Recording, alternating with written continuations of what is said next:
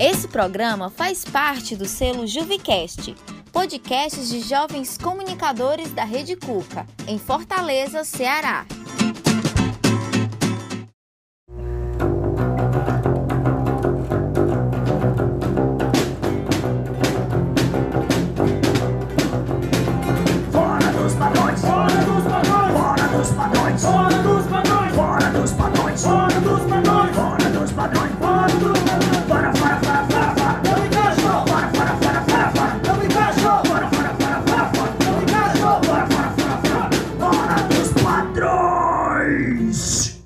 Era como um sonho, mas ela permanecia acordada. Era áspero. Embora sua língua macia brincasse de umedecer levemente todo o contorno da boca saliente. Mãos alongadas, pernas definidas, ombros de anjo. Eu disse anjo? Toda noite, quando o sol desfalecia, saía às ruas da cidade, saltos confortáveis, cabelos esvoaçantes e brilho. Muitos brilhos nos olhos, na face, na alma. Pelo grosso no nariz, um coração machucado, mas cheios de faíscas de amor. Eu disse amor? Brincava de ser livre. Tinha sonhos carnavalescos. Andava faceira e às vezes até trôpega. Uma mulher. Uma mulher dilatada que engolia homens e palavras de maldizeres. Eu disse homens? Ela. Um universo de possibilidades, desejos, medos, tensões, perigos, amor e contradições. Ela era como um sonho, mas tinha vida e era real. Eu já disse que ela tinha ombros de anjo.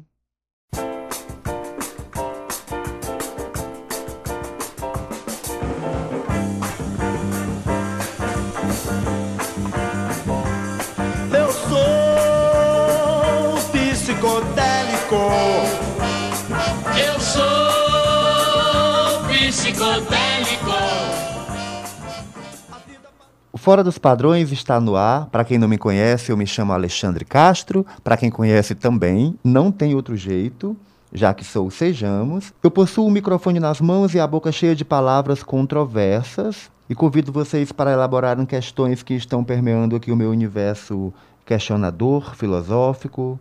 Hoje eu trago para a conversa o casal trans Sabrina Luz e Bernardo Luz. Eles são soros diferentes e vão contar para a gente hoje os desafios de um casal nada convencional, vivendo essa loucura que é a sociedade. No primeiro bloco, eu converso com a Sabrina, que vai conversar sobre superação e como vencer as guerras diárias e as dificuldades do dia a dia de uma mulher trans assumidamente HIV positiva.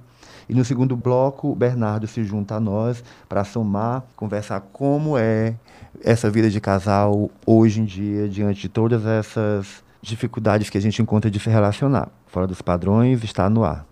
Antes de te apresentar, Sabrina, porque eu acho que você pode fazer isso melhor do que qualquer pessoa, é, nós não nos conhecemos. Eu conheci a Sabrina é, esses dias, através das redes sociais, e o pouco que eu pude observar e pesquisar me fez voltar no tempo e eu pensei muito na minha infância. Não me perguntem por quê. Associei a todas as imagens e todas as, as ideias que eu ouvi de Sabrina e eu ao invés de pesquisar a vida da, da, entrevistada, eu fui pensar foi na minha infância e todo aquele universo de descobertas, de medos e de beleza que a infância nos propõe. E eu já queria te perguntar de cara, o que, que vem à tua cabeça quando o assunto é infância? Inocência. Acho que isso é algo que na minha infância teve, né? Muita inocência. Quem é a Sabrina Luz? Então, para quem não me conhece, meu nome é Sabrina Luz, né? Sou uma mulher trans. É, também sou uma pessoa vivendo com HIV, né? Sou ativista nas causas LGBTs e das pessoas vivendo com HIV. E isso é Sabrina Luz. Tem uma criatura que é chamada Simone e ela diz por aí, né? Dizem que ninguém nasce mulher, torna-se mulher, né? É, o que é mulher? O que é ser mulher? Ser mulher é lutar todos os dias, né? Para que a gente possa ser respeitada, ser admirada, né? Como a sociedade não nos vê, né? Porque é, hoje em dia a gente luta para que a gente possa ter o nosso espaço. E, infelizmente ainda existe muito preconceito contra as mulheres, né? De achar que a mulher tem que ser dona de casa, que ela não pode sair para trabalhar.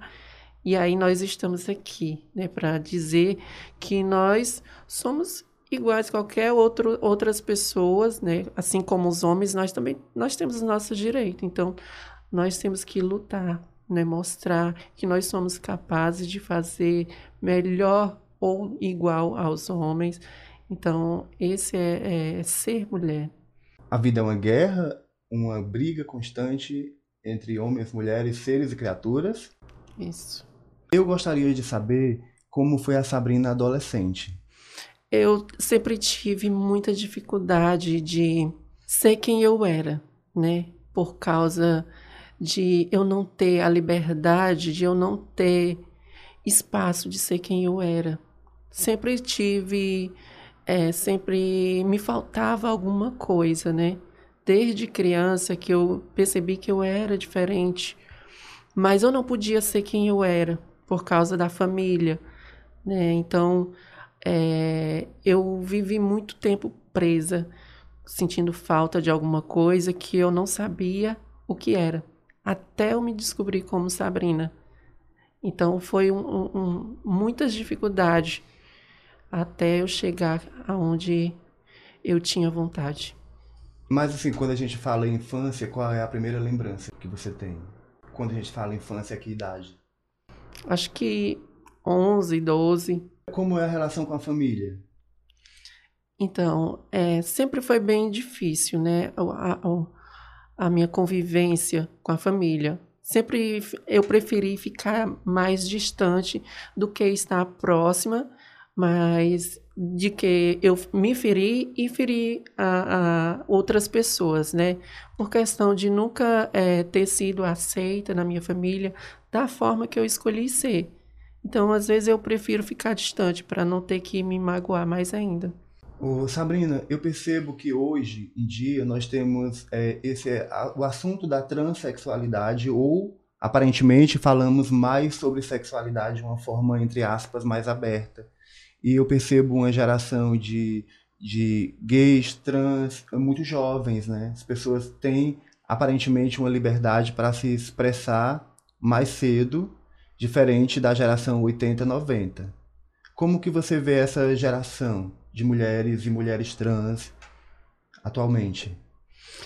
Então, eu vejo hoje a, as meninas trans né, começando a transição muito nova, né, com 12, 13, 14 anos, já estão uma mulher perfeita, já estão é, com prótese, silicone, né, diferente de alguns anos atrás. Né? Eu iniciei a minha transição com 24 anos né? Já foi bem tarde. Hoje as meninas já começam muito nova, né? Então é, as coisas estão evoluindo, né? E as pessoas cada dia que passa estão acompanhando essa evolução, né? E, e, e aí eu acho que isso é importante porque a gente está se descobrindo, a gente está sendo feliz, né, do jeito que a gente escolhe para ser desde nova, né? A partir do momento que eu que eu escolho ser quem eu era, que eu eu escolho ser quem eu quero ser, né? Então isso é importante, né? Cada dia que passa, cada ano a gente está né, evoluindo mais ainda, né? Diferente de mim, porque eu sempre tive vontade de ser quem eu era, mas eu não podia, né? E hoje não, a, a, as meninas já estão né, sendo libertas mais cedo, né? Ah, se não, não, me, não me aceita, então eu vou sair, eu vou viver a minha vida da forma que eu quero, né? Então, uhum. Isso é importante, né? Sim. Agora, pensando assim, nessa Sabrina criança, né? nessa fase de percepção do mundo, uma referência de mulher, de mulher ideal. Exemplo, anos 90, uma mulher referência era a Xuxa, para muita gente. Mas assim, na tua vida, quem seria uma mulher ideal? Eu sempre tive umas pessoas assim como referência, né? Mulheres trans. Né? Aqui em Fortaleza, né, a gente tinha a Tina Charlie, ou a Tina Rodrigues, né, que é uma trans E eu sempre tive ela como referência. Outras trans que eu sempre tive referência, Nani People, uma das mulheres que eu admiro bastante, né? Que eu acho que realmente é uma pessoa que mostra né, quem ela é, né, está na, na, na TV, está nas mídias, para mostrar que nós somos, né, nós podemos estar em qualquer espaço. Então, isso né, foi uma pessoa que já lá anos atrás, que você nem imaginava que era uma pessoa trans, e ela já era referência para algumas. Eu acho que hoje nós, nós nos espelhamos nessas mulheres que são, né, que estão lá mostrando, né, que lutaram para que a gente pudesse chegar né, e, e ter o nosso espaço. Mas enquanto criança, você teve alguma referência de mulher trans na infância? É, não, eu não tinha porque eu sou uma pessoa que sou do interior, né? Então assim eu não tinha é, é, convivência nem, nem é, conhecimento o que era mulher trans, né? Olha, nós vivemos um mundo cheio de preconceitos. E aparentemente a nossa guerra é contra o preconceito. Na boca de todo mundo que eu conheço que tenha o mínimo de bom senso, é, pede respeito, né? Nós exigimos respeito pelo direito de quem somos. Mas eu pergunto, quais são os nossos preconceitos? Quais são os seus preconceitos? Hoje em dia a gente tem preconceito em tudo, né? Se uma pessoa é gorda, se uma pessoa é magra. Então eu acho que em tudo a gente tem nossos preconceitos. Às vezes ele diz, ah, mas eu não tenho um preconceito. Mas você já se avaliou, né? Que às vezes é pequenas coisas, mas eu acho que isso são formas de preconceito, de você e ignorar uma pessoa porque ela não tem é, riqueza, porque ela é uma pessoa que talvez não tenha beleza para você, mas né, tem uma beleza interior que você não percebe. E aí, às vezes, você ignora por causa de um, um sei lá, um preconceito. Eu acredito que o preconceito ele seja uma, uma construção social, né? Silenciosa e perigosa. Em algum momento da história, nós, enquanto sociedade, definimos algumas questões que nem nos foi avisada, porém propostas por nós mesmos, né? E quando não propostas, a gente vai é, corroborando para que isso perpetue. Muitas vezes de forma inocente, mas na maioria das vezes consciente, né? É, eu lido com muitos preconceitos externos e internamente. É, eu preciso assumir para vocês que eu sou uma pessoa muito preconceituosa, com tudo, sobretudo comigo mesmo. E o meu grande desafio, sempre perdido a batalha, é tentar é, evoluir. Ainda não me disseram que era tão difícil essa história da evolução, né? Porque significa deixar de, de largar a mão de, de traços de personalidades que a gente acredita que somos nós. Eu sou muito apegado a tudo que eu construí e considero interessante para a minha vida. E a desconstrução, ela é difícil, talvez, porque seja o abandono das nossas ideias, dos nossos eus, para que novas ideias possam surgir. É muito difícil dar o braço a torcer e entender que tem gente pensante e mais evoluídas do que nós. É triste. É, fora do padrão, é tudo isso, né? Esse acordo mudo e surdo que fizeram pra gente e a gente tenta a duras penas se encaixar em algo que é impossível, porque não existe o ser perfeito, nem muito menos o ser ideal. Como é morar em Fortaleza, dentro desse contexto todo? Sendo uma mulher trans, sendo uma mulher assumidamente HIV positivo, sendo uma pessoa que vai na contramão de qualquer lógica social imposta. Como é a cidade de Fortaleza? Então, eu, eu acho que não só em Fortaleza, né, mas em, em qualquer cidade, qualquer estado, não é fácil. Né? Não é fácil você colocar uma roupa de mulher e sair nas ruas, assumir para a sociedade né, que você é uma mulher trans, porque não é fácil. Primeiramente, que a gente já começa as dificuldades dentro de casa, o preconceito, não aceitação. E você sair para fora é mais difícil, porque você precisa ser aceita, você também precisa é, sobreviver e você precisa trabalhar. E aí, para trabalhar, sempre é uma dificuldade de você encontrar um novo emprego, de você ser aceita da forma que você escolheu por causa das suas vestes. Que as pessoas elas olham para você, elas não vê a sua personalidade, elas não vê o seu caráter, e sim a roupa que você está vestida. Se você tem uma aparência mais masculina ou mais feminina, e isso é o que conta para a sociedade, né? Então a gente encontra muito preconceito, né? Porque às vezes, a sociedade ela te vê de uma forma e elas querem que você seja daquela elas querem que seja daquela forma que elas acham que tem que ser. E quando a gente está indo contra isso, a gente está fora do pa padrão, né? Então, eu acho que precisa a gente tem precisa ter muita coragem para assumir, né, para dar o, o, o a cara para bater né? E aí nós, pessoas trans, nós temos essa força, né? Não é apenas vestir uma roupa de mulher, ah, pronto, eu quero ser mulher, não. Eu acho que a gente tem que ter coragem. Às vezes, é, algumas pessoas começam a transição e acabam desistindo por causa de tanto preconceito, de todo dia você vê é, pessoas foram mortas por isso e aquilo outro e às vezes acabam desistindo daquilo que você tanto sonha, né? Por causa dessa é, essa perseguição. E assumir que é uma pessoa trans vivendo com HIV, principalmente. Né? Eu conheço várias pessoas trans que vivem com HIV e não se assumem por causa disso, por causa do medo de saber como, como as pessoas vão reagir né? Porque a gente escuta muito, quando a gente não assume, né? A gente escuta muito a fala das pessoas, né? E aí a gente fica imaginando, se ela soubesse que eu vivo com HIV, como que seria, né? Como que ela ia reagir? Será que ela ia me aceitar na sua casa? Será que ela ia é, compartilhar isso comigo? E aí fica aquele medo, não vou me assumir porque eu não vou ser aceita. Né? Então, eu conheço várias pessoas que não assumem por causa disso, que elas não têm a coragem de falar, não importa o que vier, mas eu estou pronta aqui para assumir quem eu sou. Não vou deixar de ser quem eu, eu sou por causa da sociedade, por causa que eu, eu, eu tenho que ser uma pessoa da forma que eles querem que eu seja.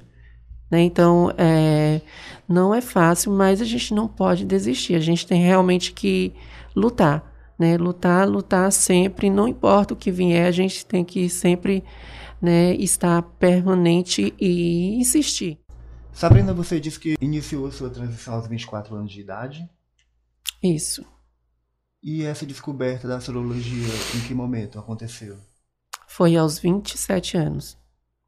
É, eu iniciei a minha transição, eu trabalhava numa casa de família, né? E assim, era uma casa que eu sempre fui muito aceita, né? As pessoas não tinham preconceito comigo e quando eu me descobri como Sabrina foi numa parada LGBT em Fortaleza, né? Então eu disse que eu ia para a parada e eu ia me vestir como mulher. E a partir daquele momento que eu me vesti, que eu me maquiei, né, eu me senti bem, eu me senti realizada, eu me senti realmente. Eu acho que era o que eu estava atrás, né, procurando saber quem eu era e não tinha encontrado ainda, né? Então, a partir daquele momento eu disse, quando passar é, a, a, parada, eu vou me vestir para sempre de mulher.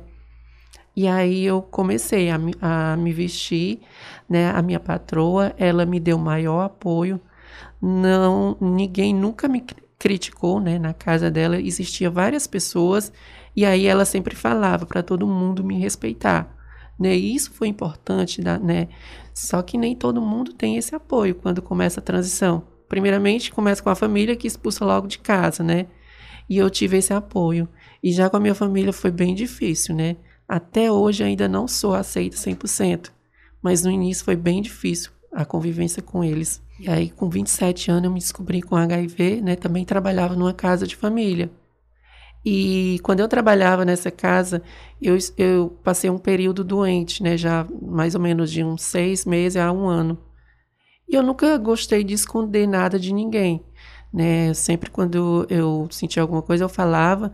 E aí, a partir do momento que eu decidi a fazer o teste de HIV, eu cheguei para eles e contei que eu tinha feito e fiquei esperando o resultado.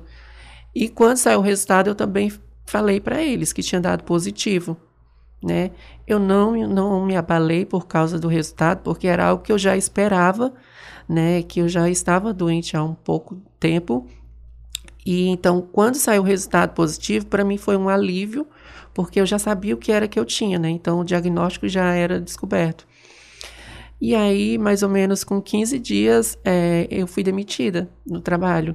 Né? Me, me chamaram e falaram que não era por causa da doença, que sabia que eu estava precisando de, de um trabalho naquele momento. E aí, simplesmente me demitiram.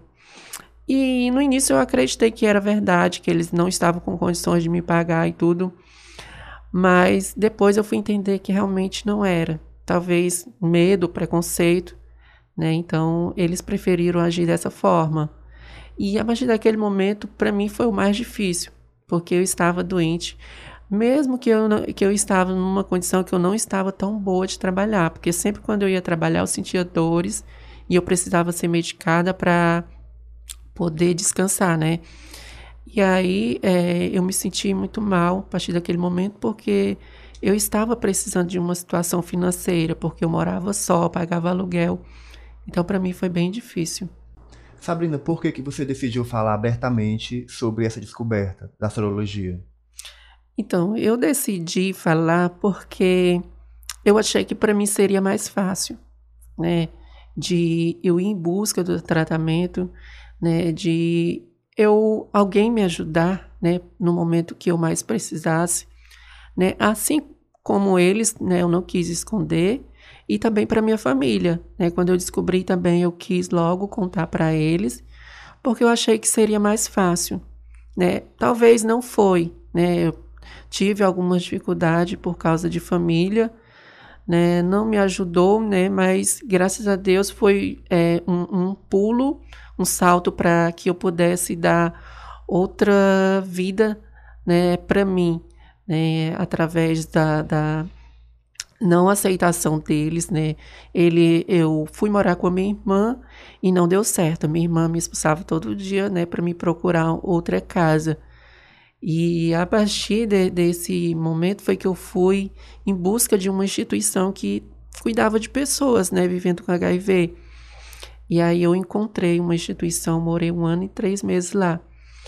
E assim, foi um local onde a minha vida mudou completamente e hoje eu agradeço né, pelo não deles, né, eu pude ser aceita em outros locais, né, pude ser é, é, ajudada, né, porque eu não fui ajudada na, na, casa da minha irmã. A minha mãe, quando ela me pediu para pediu a minha irmã para que ela pudesse me acolher, ela disse que ela ia ser melhor para mim, porque ela ia me ajudar quando eu precisasse. Só que não foi, né? É, foi muito mais pior, porque você ser rejeitado pela própria família é, lhe dói mais ainda do que uma pessoa de fora. Mas eu não guardei mágoa, não, nunca guardei receio, e hoje eu agradeço, porque foi um, um salto assim muito grande na minha vida. Eu, uma mulher trans, vivendo com HIV, né, em uma fase que eu não acreditava mais que um dia eu pudesse ter outro trabalho. E foi nessa instituição que eu tive meu primeiro emprego de carteira assinada. Então, assim, pra, por que, que eu vou reclamar? Né? Por que, que eu vou né, é, ficar remoendo? Ah, mas me ignorou, me jogou para fora. Não, eu faço agradecer, porque foi através dessa instituição que eu pude ter o meu primeiro trabalho. Uma pessoa trans vivendo com HIV há quase 30 anos. Então, eu só tenho a agradecer. E o que eu te pergunto, a vida é uma guerra constante ou é um presente diário? Eu acho que é uma, uma guerra constante. Todos os dias nós brigamos, todos os dias nós lutamos, até dentro de nós, né? São brigas para que a gente possa também melhorar, olhar mais para dentro de si, né? Agradecer, que eu acho que é algo que a gente precisa todo dia agradecer, né? E todos os dias a gente tem que brigar lutar contra a sociedade, que ela lhe diz, você tem que ser assim, você não pode ser assim, e a gente está lá, né, dizendo que a gente é diferente, que a gente não precisa de padrões, que a gente é, tem, tem direito de escolher quem nós somos, né? E eu acho que realmente todos os dias nós brigamos para ser, para ter o nosso espaço, para ser quem nós somos. É, Sabrina, deixa eu te perguntar uma coisa. Como é, é essa descoberta da sexualidade, né? Pós a, a transição. Como é se relacionar? Eu pergunto sempre em Fortaleza, porque, embora a gente seja do mundo, é, a Fortaleza é, o- é a nossa cabeça, né? É o local onde a gente habita e, e convive com esses seres que nos cercam e que, de alguma forma, na minha construção, vão nos moldando. E aí, como é conhecer alguém? Tem paciência para isso? Então, algumas pessoas, né, no início da minha transição, algumas pessoas me falavam, me perguntavam, né, se para mim não era mais difícil encontrar um relacionamento, eu me assumindo como mulher trans, né, porque é mais fácil você encontrar um relacionamento você sendo um homem gay, né, porque sempre vai existir outra pessoa interessada em você, mas quando você é mulher trans, a- o interesse maior são aquelas pessoas que têm interesse em, em sexo nas pessoas trans. Isso é triste pra gente, né? Porque nós não somos objetos, nós não somos é, algo que você usa e depois joga fora. E aí, quando a gente assume mulher trans, o interesse das pessoas é saber como que é transar com uma mulher trans, mas ela não quer ter um relacionamento com você. Eu vivi muito isso, né? De, de, de as pessoas até me falarem que não queria ter um relacionamento comigo, que não teria coragem, né? Que eu era uma vergonha para ele, né? De jamais assumir um relacionamento, porque o relacionamento com um homem cis, hétero, é aquele relacionamento da porta para dentro. Da porta para fora, você é uma desconhecida, você é apenas um viadinho, uma travesti, né? E eu sempre fui uma pessoa, às vezes eu, eu não sei se é carência, não sei se é falta de, de amor, devido a gente ser tão discriminada, a gente ser tão rejeitada pela família ou pelas outras pessoas, mas eu sempre fui uma pessoa muito apegada, né? E eu sempre gostei de ter alguém próximo a mim, de ter aquele a, a, a, uma pessoa para me cuidar, né? De ter aquela, aquele mimo todo.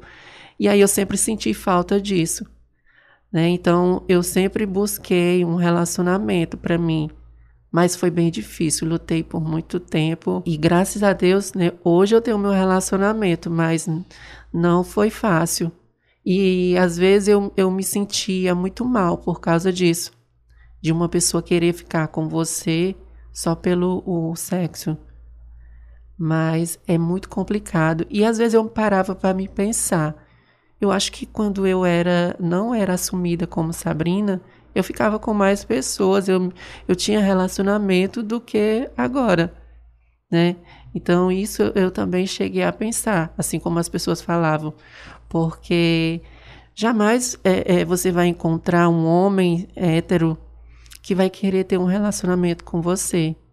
Né? Então, eu sempre gostava de me relacionar com homens gays, porque era bem mais fácil de ele, de, de ele assumir você, de ele mostrar na sua rede social, porque eu ficava com alguns que não podia nem postar uma foto, porque o povo ia criticar. Ah, você está ficando com uma travesti, né? Então, isso é, é complicado. Entendi. Olha, eu tenho uma dificuldade de, de perceber esse. As pessoas falam, o mundo gay, o mundo LGBTQIA, o mundo isso, o mundo X, o mundo Y. E no plano ideal é que é um mundo só e todos nós temos as nossas, nossas existências, né? Da forma que dá e que podemos, né? Mas aí, se eu quiser comprar essa briga e falar nesse mundo gay ou nesse mundo LGBTQIA, e todas as siglas que nos acompanham. É, esse preconceito, como é? Existe esse preconceito? Porque a gente fala dos preconceitos héteros de uma forma geral e entre, entre as outras trans e entre os gays, como é o nosso preconceito diário, né? Então, eu acho que realmente existe um, muito preconceito ainda na classe LGBTQIA+, contra nós mesmos. é, algumas trans elas não gostam de ter amizade com outras trans. É, homens gays, né, também tem, a gente também tem essa dificuldade. Eu sempre tive dificuldade de ter amigos é, gays. Não sei se é preconceito ou se é realmente uma vontade deles, não sei. Mas eu acho que existe muito preconceito entre a classe. Né? Infelizmente, que era para ser uma classe mais unida, porque já que nós enfrentamos é, tanto preconceito das outras pessoas, né? E aí, como nós somos, fazemos parte de, dessas siglas, eu acho que a gente era para estar mais unidas. Né? Eu enfrento isso na minha rede social, né? Que eu não tenho muitas seguidoras que são pessoas trans, né? E aí é, eu fico olhando isso. Às vezes eu falo com algumas pessoas trans elas nunca nem me respondem. Eu não sei se é preconceito, eu não sei se é porque realmente elas não querem se misturar, né? Mas eu sempre busco ter um relacionamento com, é, com as meninas, mas eu enfrento muito isso, né? De, de não ser aceita em alguns locais, porque eu sempre vejo isso também em alguns eventos, quando tem algumas trans preferem ser chamar trans de outros estados do que chamar umas trans que já são conhecidas aqui de Fortaleza. Né? E aí também eu vejo isso no meio do, do mundo é, das pessoas vivendo com HIV. Tem evento aqui em Fortaleza que, é, que falam sobre é, pessoas trans vivendo com HIV e aí prefere chamar outras pessoas de outros locais. Não sei se é por causa que não convive ou não, não, não tem conhecimento tanto com essas pessoas, então não querem chamar pessoas daqui para falar sobre o assunto. E aí eu acho que essa falta de, de proximidade para a gente, eu acho que é ruim, porque já que nós lutamos pela mesma causa, eu acho que nós temos que estar mais unidas em vez de excluir. Bom, agora vamos pedir uma música, é Deusa Urbana com Caetano Veloso.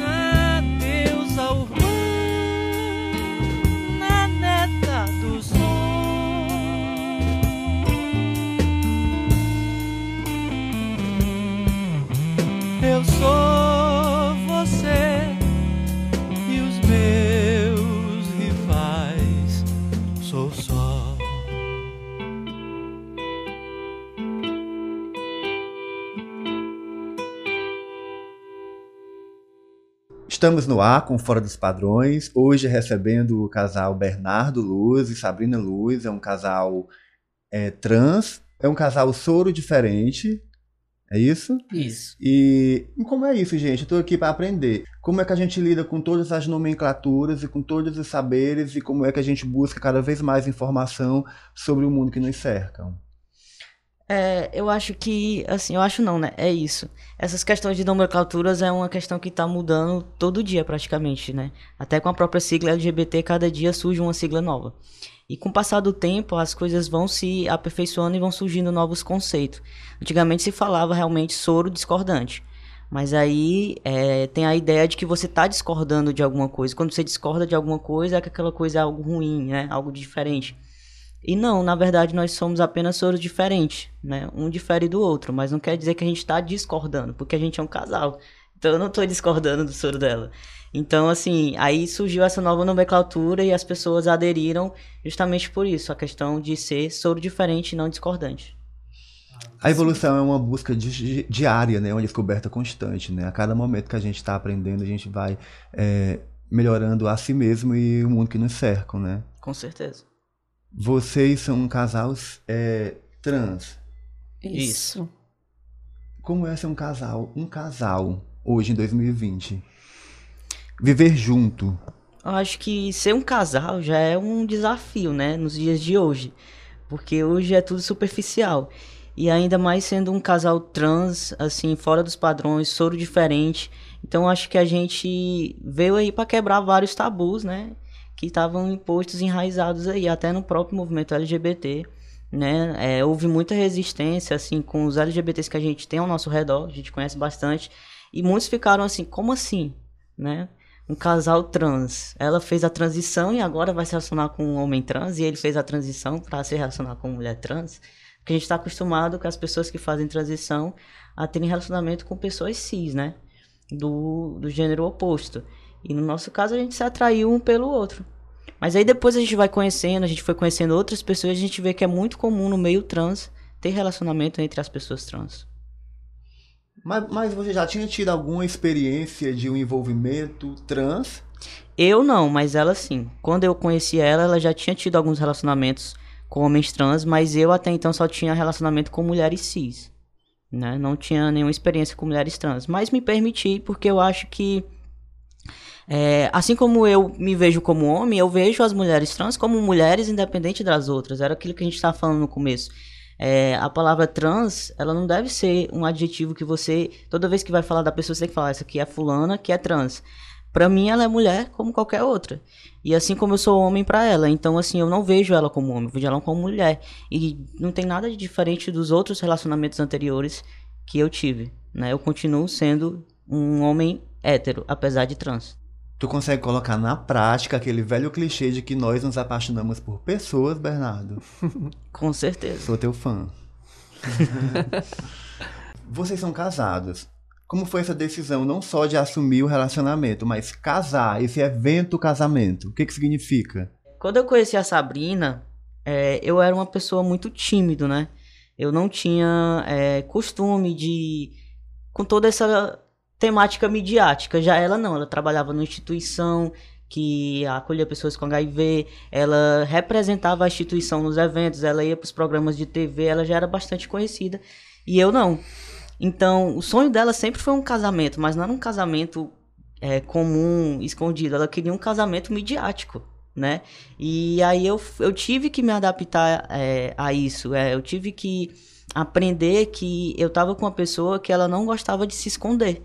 E aí ou eu é, entrava nesse clima ou então não dava certo. Então eu tive que aparecer, eu tive que mostrar, eu falar abertamente o que eu sou, falar que eu estava com a mulher trans, assumir, porque eu era isso ou ela ia simplesmente continuar como se fosse com outros relacionamentos que ela já teve, que escondia ela, que tinha vergonha dela, e eu não queria ser mais um, eu queria ser diferente. De um modo geral, a gente se esconde, né? A gente diz, eu não quero que ninguém se meta na minha vida, porque Isso. é a minha vida. Porém, vocês dilatam, né? Vocês Isso. se comunicam através de todas as mídias e vocês falam sobre isso abertamente. É, como é que lida com essa exposição? Há uma interferência externa? Com certeza. É, a gente já apareceu algumas vezes em alguns programas aqui, né, da, da TV Cearense. E sempre quando a gente aparece, sempre vem uma chuva de haters, né? Tanto no perfil dela como no meu, o pessoal criticando, falando que a gente não vai pro céu, enfim. Mas isso aí é coisas que a gente já sabia que ia acontecer, né? Então a gente tem que saber lidar. É, e eu acho que é justamente essa é a nossa intenção, é mostrar que a gente existe para justamente vir aquela questão da representatividade que a gente já, convers, já, já conversou aqui, né? É, quando a gente assume esse espaço, a gente dá a cara a tapa, a gente arrasta com a gente todas outras pessoas que têm vontade de ser como a gente é, mas que não têm coragem. Então, a partir do momento que a gente é, a gente se torna uma representatividade, isso é muito importante para surgirem mais pessoas como a gente. Agora, assim, vocês são membros da Igreja Cristã Filhos da Luz. É isso? Como é essa experiência é, religiosa na vida de vocês? Como, como chegou nessa, nesta igreja? é outro tabu, né? É mais um que a gente quebra, que além de ser trans, sou diferente, a gente ainda é cristão. Né? A gente veio mesmo pra quebrar tudo. Então, assim, é, é difícil, as pessoas criticam bastante, mas a gente tem a nossa fé, a gente tem a nossa certeza, é, a gente acredita em Deus e a gente sabe que Ele escuta e faz as coisas pra gente porque a gente tem a nossa fé, a gente tem a nossa igreja, a gente tem a nossa família. Então, é uns ajudando os outros e apesar das críticas virem, a gente se fortalece mais ainda. Porque a gente tem Deus. E a gente sabe que ele nos escuta, porque senão a gente não tava nem aqui. A gente tem conquistado muitas coisas, é, graças a Deus. Nós temos nossa fé e nós somos firmes nela, independente do que as outras pessoas acham ou pensam que sabem, né? Porque as pessoas costumam fazer interpretações erradas do que tem na Bíblia. Então a gente estuda justamente para ter a certeza de que a gente não está condenado e de que a gente, independente do nosso gênero, da nossa orientação sexual, nós temos o direito, nós temos o acesso é, a Deus como qualquer outra pessoa. Sabrina, você frequenta a igreja cristã na expectativa de receber a salvação? Salvar-se de quê?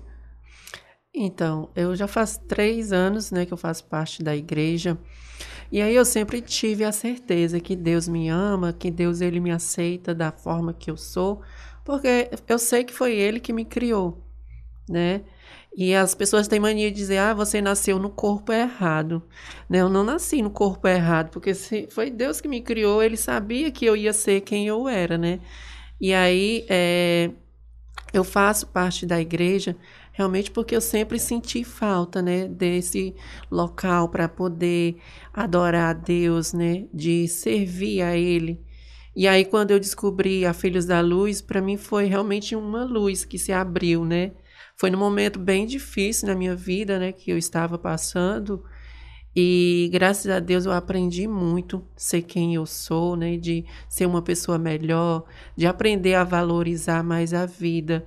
E aí eu acho que realmente a gente precisa, né, fazer algo bom aqui para que a gente possa é, chegar um dia da nossa salvação, né, de a gente poder salvar no a nossa alma.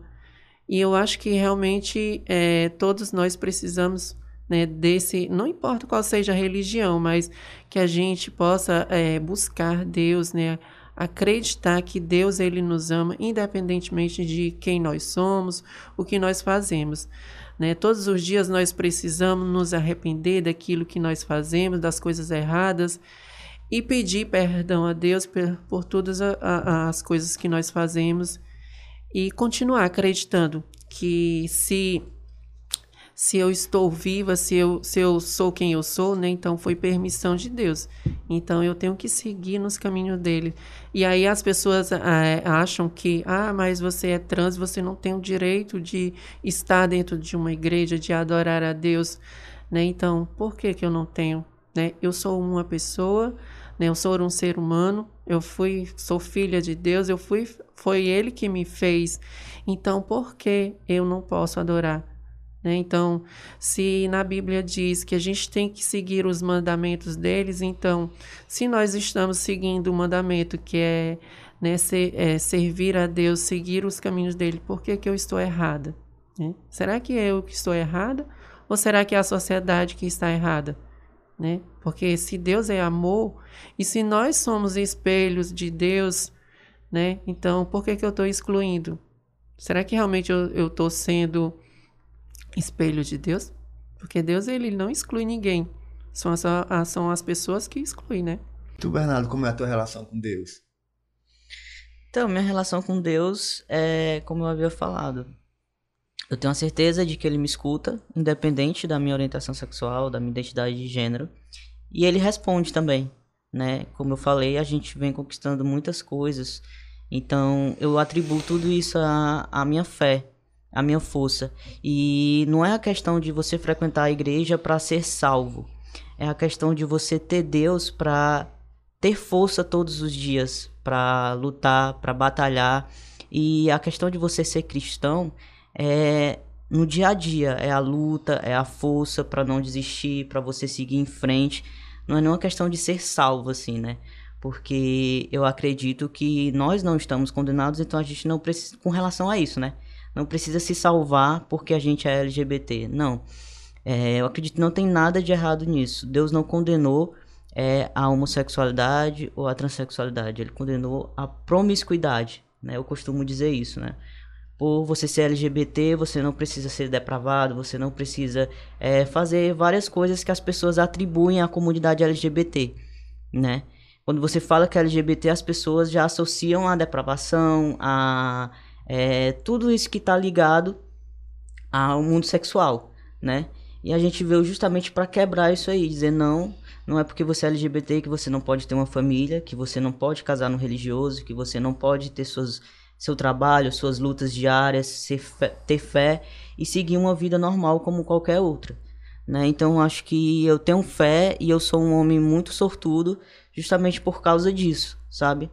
Como diz a música do Rapa, se você não tem fé, você não vai para lugar nenhum. Muito bem.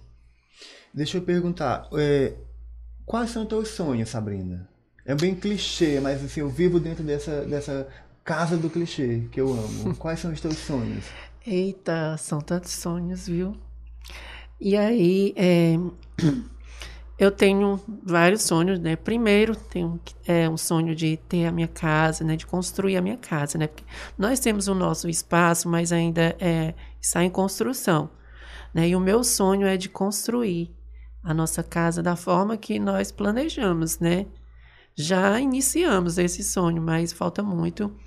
Também tenho um sonho né, de realizar, de, é, é, como eu sou uma mulher trans, né? É, eu sempre tive um sonho de colocar prótese e aí é, também iniciamos esse sonho, né? Que a gente está com uma vaquinha, né? Que é para realizar o nosso sonho. O meu é colocar a prótese e o do Bernardo é, é fazer a mastectomia. E aí, como nós somos um casal trans, nós fizemos a vaquinha juntos. Né? Para alguns pode ser impossível realizar esse sonho que a gente colocou, né? A gente é, viu os valores e tudo, nós estipulamos um valor de 20 mil. E aí a pessoal vê assim, ah, mas é muito dinheiro, né? Mas a gente sonha, né? E a gente acredita que um dia o nosso sonho vai ser realizado. Possa ser que, que demore, mas pode ser que amanhã eu possa realizar. Vocês têm o projeto do Uma Vaquinha Virtual, é isso? Como isso. é que a gente chega, como é que a gente acessa para contribuir com esse sonho? Então, a nossa vaquinha, o link está no meu Instagram, né, na bio do meu Instagram e do Bernardo, né? Então, a gente fez um textinho, né, falando por que que a gente quer fazer a, a nossa cirurgia, Que aí é, vem as disforia, né, para as pessoas trans. Algumas pessoas trans que têm algumas disforia e realmente tem uns que têm mais do que os outros, né? E assim como nós, né, nós temos as nossas. E essa cirurgia é para isso, né? Para a gente poder se sentir melhor Uau. conosco mesmo. Não para querer agradar a sociedade, para querer que a sociedade nos veja mais homem ou mais mulher, mas sim para que a gente possa se sentir bem com o nosso corpo, de olhar e de eh, se sentir à vontade, não, não se sentir inferior. Porque às vezes as pessoas olham para você, ah, mas você não tem peito, então você não é mulher. Né, de achar que um peito ele vai me completar, que vai deixar de ser, eu vou deixar de ser mulher. Mas eu não, não quero colocar para isso, né? O Bernardo até falou que eu não preciso colocar, que para ele eu já estou bem dessa forma. E aí eu falei para ele que não era para ele, né? E sim para mim. Porque se é para me sentir bem, né, então eu estou colocando para mim, né? E aí as pessoas acham, ah, mas você quer para se exibir com peitos. Não, isso não é. Isso nunca me veio na cabeça. Teve gente que também falou, ah, mas você viveu tanto tempo assim, né? Então, para que fazer isso? E aí eu falo, sim, eu vivi, eu não poderia tirar minha vida, né? Já que eu não me sentia bem, né? Então eu tinha que lutar para que eu pudesse um dia realizar. E aí nós, quando a gente começou o nosso relacionamento, a gente conversou, né? De fazer a vaquinha para que a gente pudesse realizar esse sonho juntos. E eu creio que a gente vai conseguir. É, quando vocês se conheceram, tem uma série de descobertas, né? E, e essa revelação da soropositividade, como é que lida com isso? Em dar a notícia e receber a notícia? Então, é algo bem difícil. É, principalmente quando você é, não fala abertamente, né? E aí eu enfrentei essa dificuldade não só com o Bernardo, mas com outras pessoas também, que eu, eu chegava a conhecer e aí me falavam que queria ter um relacionamento comigo, isso, aquilo, outro. E aí eu dizia, bom, se ele realmente está interessado, se realmente existe amor, ele vai aceitar. Se não existe, né, não vai aceitar. E aí eu me preparava toda, né, para contar, porque realmente é, você não sabe como a outra pessoa vai reagir, né? Porque a gente vê relatos de pessoas que endoidam depois que ficam sabendo. E aí eu me preparava, né, emocionalmente, mas não era fácil de eu chegar para uma pessoa e, e dizer para ela que eu era HIV positivo. Teve pessoas que não aceitavam, não queria mais ter nenhum contato comigo, assim como também teve outras pessoas que se relacionaram comigo sem problema algum. Né? E com o Bernardo também foi a mesma coisa. Eu tive aquele medo de saber como que ia ser a reação dele. E para mim foi um, um, assim, um alívio quando ele disse que não mudaria em nada para a gente, né? Que a gente ia ficar juntos. E eu disse, meu Deus, eu aqui sofrendo, chorando, né, com medo de saber qual ia ser a reação dele, e ele me disse isso. Aí disse que eu fiquei fazendo drama. Mas realmente não é drama, a gente sabe, né? Que infelizmente o HIV hoje ainda assusta muita gente. E a gente vê relatos de pessoas que chegam a, a matar o outro, né? De chegam a falar na sua rede social ou corre para o meio da rua falando que a outra pessoa é HIV positivo, né? Então, isso a gente tem que. É um assunto que tem que realmente de você se preparar e saber quem realmente você está se envolvendo. Será que vale a pena você se envolver com uma pessoa? Primeiramente, você também tem que conhecer um pouco dela, se ela é preconceituosa, né?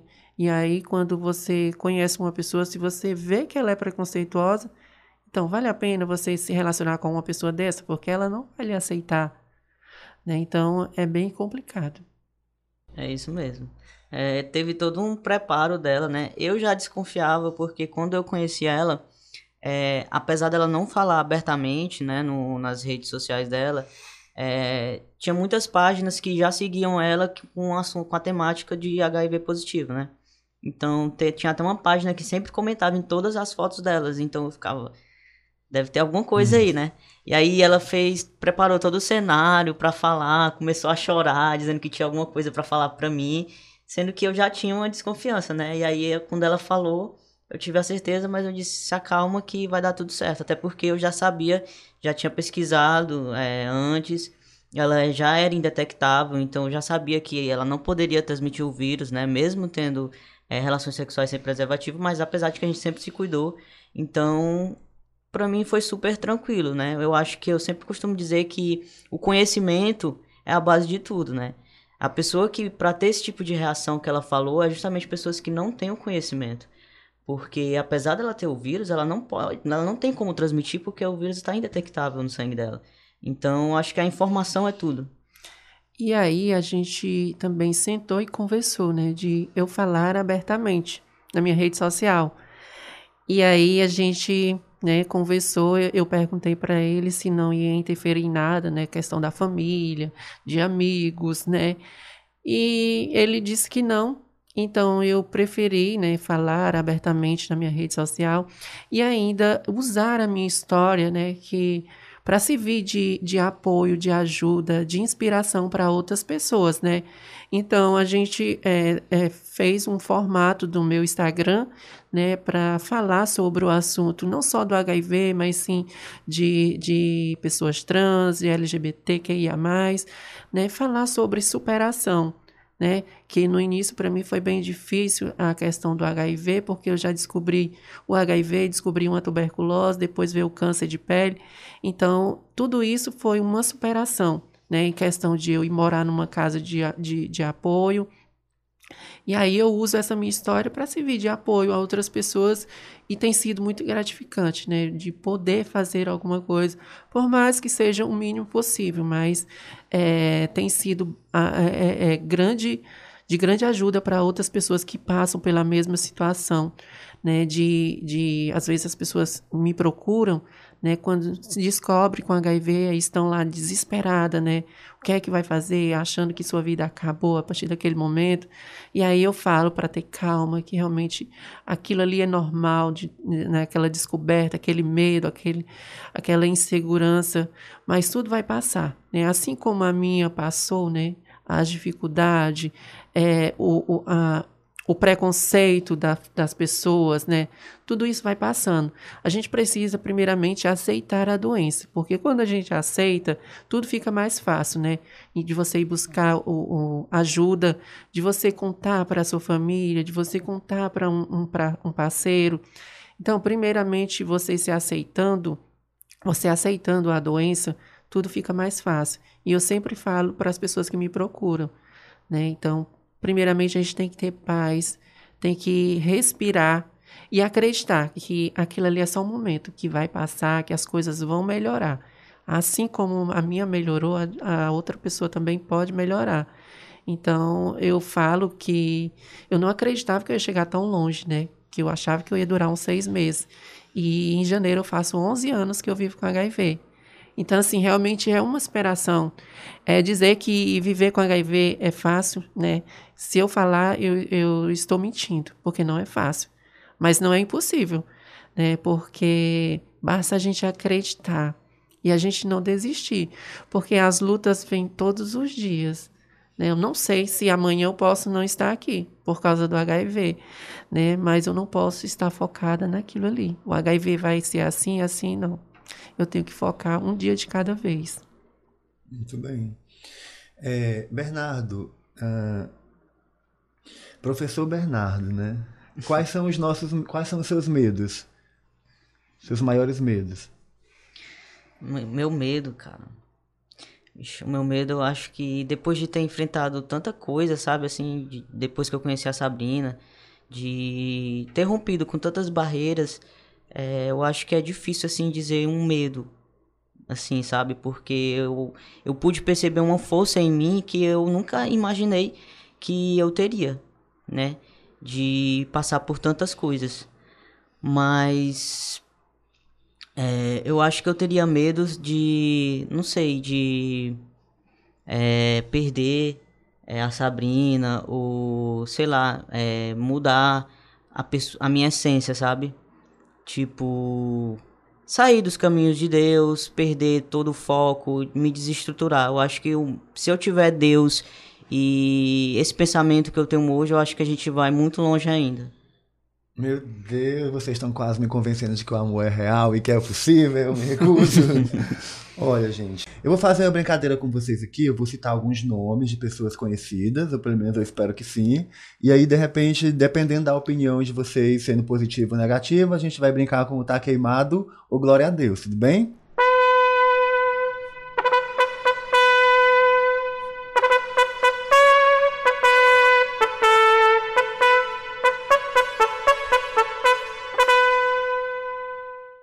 Então, o primeiro nome que eu pensei aqui é Glória Glover. Glória a Deus.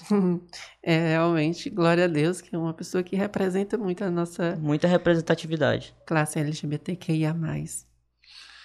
Léo Áquila. Maravilhosa, glória a Glória a Deus. Adoro, Glória, né? Eu é uma das pessoas que eu acompanho desde o início da transição dela, no tempo que ela era menininho, né? E aí foi surgindo a Léo, colocando peito, e hoje é uma mulher perfeita, linda, maravilhosa, que eu tenho, assim, admiração. Não conheço pessoalmente, mas acredito que um dia vai dar certo. Adoro Léo Áquila também. Jesus. Glória a Deus. Glória a Deus por ele existir, por ter dado a vida dele na cruz, né? Para que hoje nós pudéssemos estar aqui, ó, frente a frente. Quem é Deus? O que você espera quando você chegar neste céu? Quem você espera chegar encontrar lá? Cara, Deus, Deus é amor. Não tem outra palavra que defina ele, né? É, eu acredito na graça. Nossa igreja, ela segue muito o princípio de que depois de Jesus tudo é a graça, né? É, não que a gente tá livre para fazer o que quiser, mas que basta a gente querer e procurar ele, que ele vai ter misericórdia da gente. Ele não é um Deus que condena, que julga, que separa, que humilha. Ele é um Deus que acolhe, independente do que a gente seja.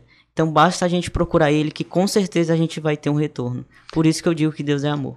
E aí eu- lembrei agora de um louvor que fala morte e choro nunca mais.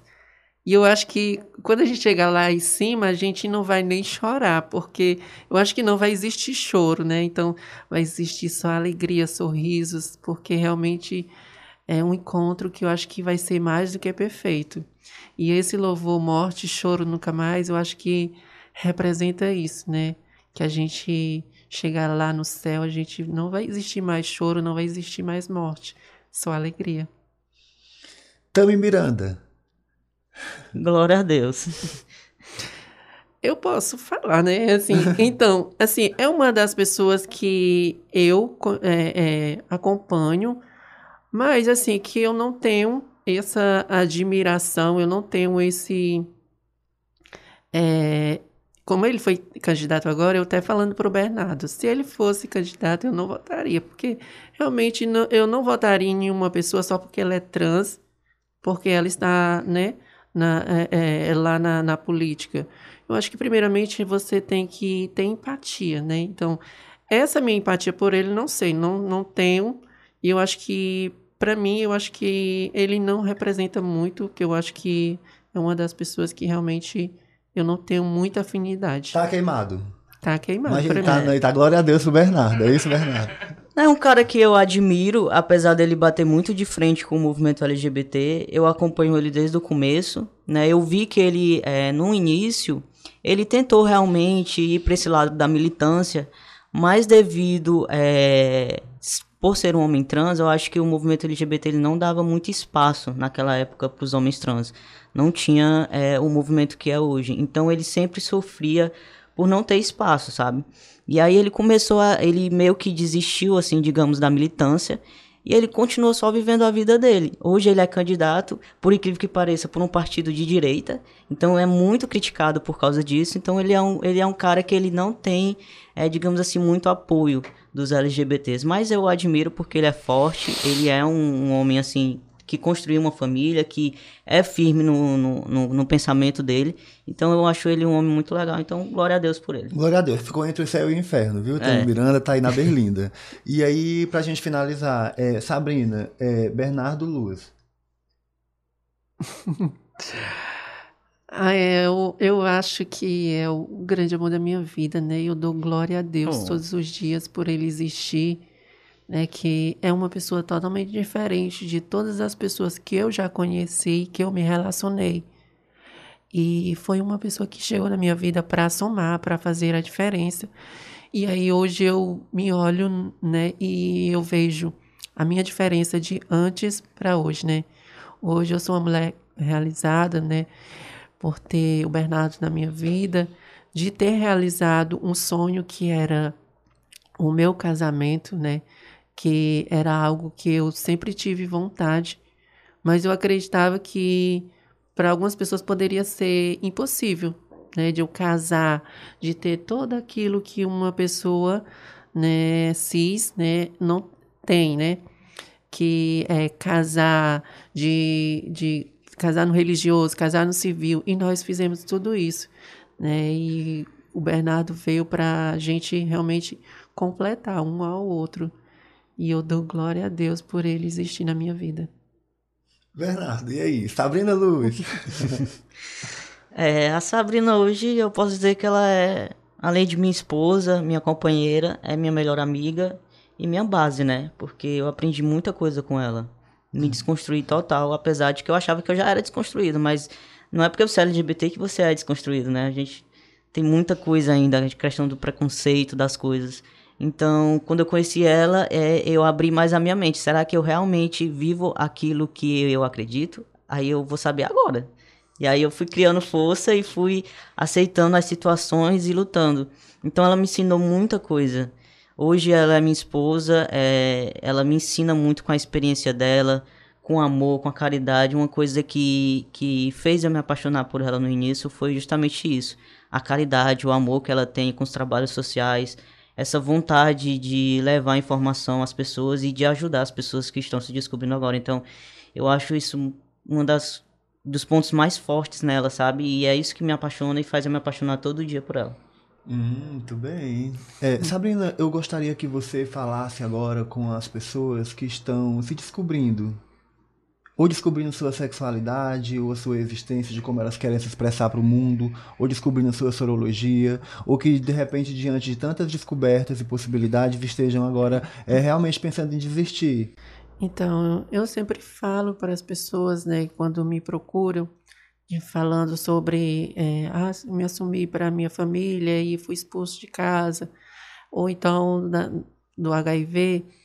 E aí, primeiramente, eu falo para elas que elas tenham calma, né, que tenham paz, que as coisas vão se resolverem. Né? Eu acho que, primeiramente, eu tenho que ter um foco.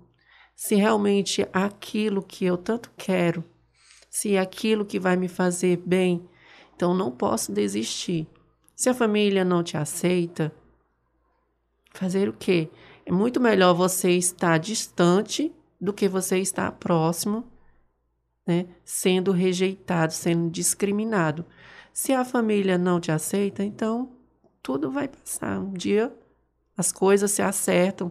E se não se acertar, a gente tem que viver a nossa vida. A gente tem que lutar. Eu não vou deixar de ser quem eu sou por causa de uma pessoa que vai me discriminar. Se eu fizer aquilo, eu vou, deix- eu vou estar sendo uma pessoa que eu não sou. Então, eu sempre falo que eu preferi estar distante do que estar próximo. Então, é, tudo é questão de tempo. E a gente precisa é, fazer o nosso melhor, né, mostrar para elas que, independente de eu ser quem eu sou, ou por causa de um diagnóstico, eu posso ser uma pessoa normal, eu posso fazer o que eu quiser. Então, a gente precisa realmente acreditar em nós e não desistir. Por mais que as dificuldades eh, venham, por mais que, que o preconceito aumente, mas não desistir nunca, porque a luta é grande. E um dia nós vamos vencer, um dia não existirá, existirá mais preconceito, não, não existirá mais pessoas que escondem eh, sobre o seu diagnóstico por causa do medo do preconceito. Então, é sempre acreditar e continuar lutando. As dificuldades vão vir, mas você tem que realmente permanecer de pé. Agora vamos divulgar as redes sociais, os contatos de vocês, como é que a gente chega na Sabrina, como é que a gente chega no Bernardo. Então, o meu Instagram é Sabrina Luz, underline pessoa. Né? Quem quiser me seguir lá, né? eu sempre posto alguma coisa do meu dia a dia, né? Sempre posto também é, o horário da minha medicação que eu tomo, né, do HIV, para que as pessoas também não esqueçam do seu horário, não esqueçam de tomar a sua medicação. Eu sempre coloco um videozinho lá nos meus stories, né, falando: não esqueçam de tomar a sua medicação para o HIV né? Porque isso é bom que aí as pessoas sempre me mandam. Olha, eu já tomei o meu. Aí outra Hum, pessoa fala, é, eu vou tomar o meu à noite. Então isso é importante, porque às vezes as pessoas esquecem. Isso é normal, né? De você esquecer. Eu também esqueço às vezes, principalmente quando eu trabalhava fora. E aí eu, eu, eu, eu esquecia. Então você tem que colocar realmente alguma coisa na sua cabeça para que você possa lembrar daquilo. E às vezes, quando eu posto, alguém vai lembrar, né? Que, to- que tem um horário de tomar. É preciso estar atento e forte, não é isso? Com certeza. Bernardo. É, a minha rede social é arroba Bernardo Luiz underline. Né? Ah, eu não sou como a Sabrina que é influência, né? Mas eu acho que seguindo ela e acompanhando, sabe, dando força para esse é, esse trabalho dela vai estar me ajudando também. Aí, através do, das redes sociais de vocês, a gente encontra o link para ter Isso. acesso à vaquinha virtual, não é isso, gente? Tá na bio tanto do Instagram dela como no meu. Olha, nós chegamos ao fim de mais um Fora dos Padrões. Eu quero realmente agradecer a vocês pela aula de hoje, pela oportunidade de conversar, de saber um pouco mais do universo do outro. Eu fico muito grato. Podem ter certeza que eu saio daqui sim uma pessoa melhor. É, pela oportunidade de conversar e de vocês se abrirem e contar pra gente um pouco da história de vocês, a nossa vida é infinita e os desafios são bem maiores do que nós possamos verbalizar. Mas é uma história muito bonita, de muito amor e realmente de muita luz, muita gratidão e contem comigo para tudo. De verdade, Obrigado. viu? Eu quero agradecer aqui ao Cuca, Barra do Ceará, pela coragem de abrir o espaço, né, para que a gente possa jogar nossas questões aqui. Na técnica da rádio é a Sara Gabriel, muito obrigado. É, agradeço ao Bernardo Luz, a Sabrina Luz e a produção do Ricardo Bruno. Até a próxima.